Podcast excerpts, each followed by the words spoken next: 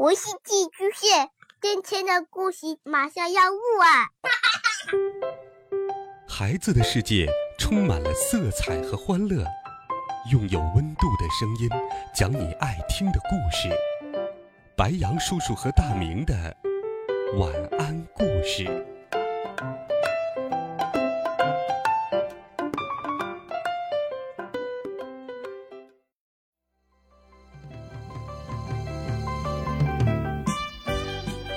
小朋友们、同学们，大家好，欢迎收听白羊叔叔讲故事。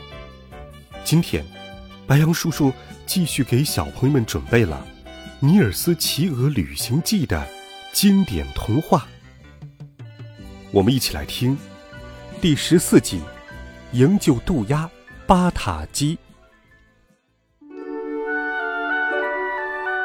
渡鸦巴塔基是大雁阿卡的好朋友。最喜欢的地方就是古老的矿都法隆市了。每逢春天，雪消冰融的时候，他总要飞到那里去住上几个星期。那里山清水秀，碧绿低翠，城市里林立着教堂、市政厅、省长官邸、矿业公司的办公楼、银行、旅馆、许多学校、医院，以及五光十色的。漂亮别墅和住宅。离市区不远的地方就是矿区了。杜鸦巴塔基喜欢一切充满奥秘的事物，喜欢一切发人深思、令人遐想的东西，因此，对他来说，探索矿区自然成了莫大的乐趣了。离矿山不远处，有一幢残破不堪的旧房子。大家都把这幢房子叫做熬硫磺屋，因为每隔一年，人们就要在这幢房子里熬一两个月硫磺。有一天，风刮得很大，那幢破旧的熬硫磺屋通气孔上的一扇盖板被风吹开了。好奇的巴塔基为了到屋里看看，便趁机从这个方孔飞了进去。但是，他刚飞进去，方孔上的小盖板就吧嗒一声盖上了，这样，巴塔基就被关在里面了。一缕缕光线透过墙上的缝隙照射进来，巴塔基总算得到了一点点满足。他看见了屋里的一切，那里面除了一个砌着两口大锅的炉灶外，什么也没有了。他觉得。自己就像是被关在监狱里的犯人，于是，巴塔基亮起大嗓门开始呼救，叫了整整一天。附近一带的动物都知道渡鸦巴塔基深陷困境。就这样，一传十，十传百，法隆市所有的寒鸦、鸽子、乌鸦和麻雀，通通都知道了。他们马上飞到熬硫磺屋来。虽然对渡鸦的境况表示同情，但都束手无策。巴塔基突然用他那凄厉刺耳的声音对他们叫喊道：“外面的各位，请静一静，听我说。你们说你们想要搭救我出去，那么赶快去把大雪山来的阿卡和他的雁群找来。我想他们现在应该就在附近。我相信他和他的朋友们会到这里来救我的。”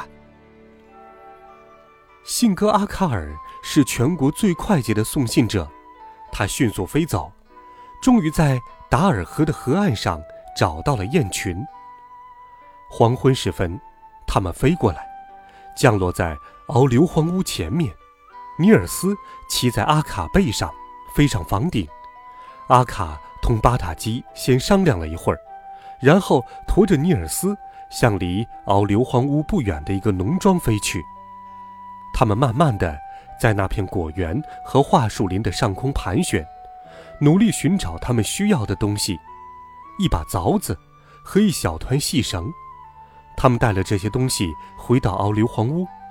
男孩先把绳子的一头在烟囱上系紧，随后就把绳子放进了烟囱的深洞里。他自己抓着绳子滑了下去。渡鸦巴塔基一见到男孩来了。高兴极了，男孩也向巴塔基打了个招呼，然后就动手在墙上凿起洞来。敖硫磺的房子墙壁并不厚实，可是男孩如今人小力气小，每凿一下，只能凿下薄薄的一小片木头。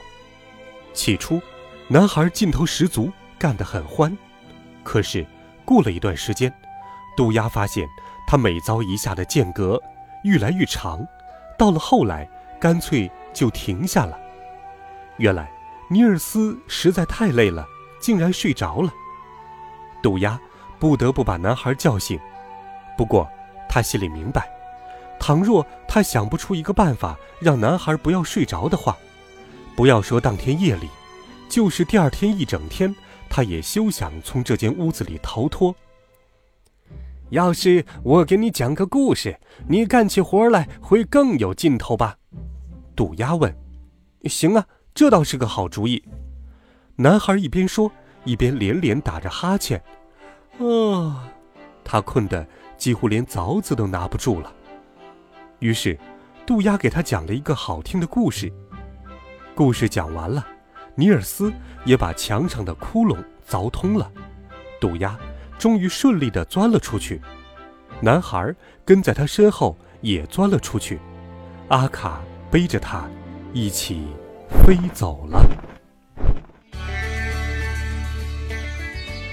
好了，孩子们，这一集好听的故事，白羊叔叔就给你讲到这里。温暖讲述，为爱发声，每天白羊叔叔讲故事都会陪伴在你的身旁。我们明天见。晚安，好梦。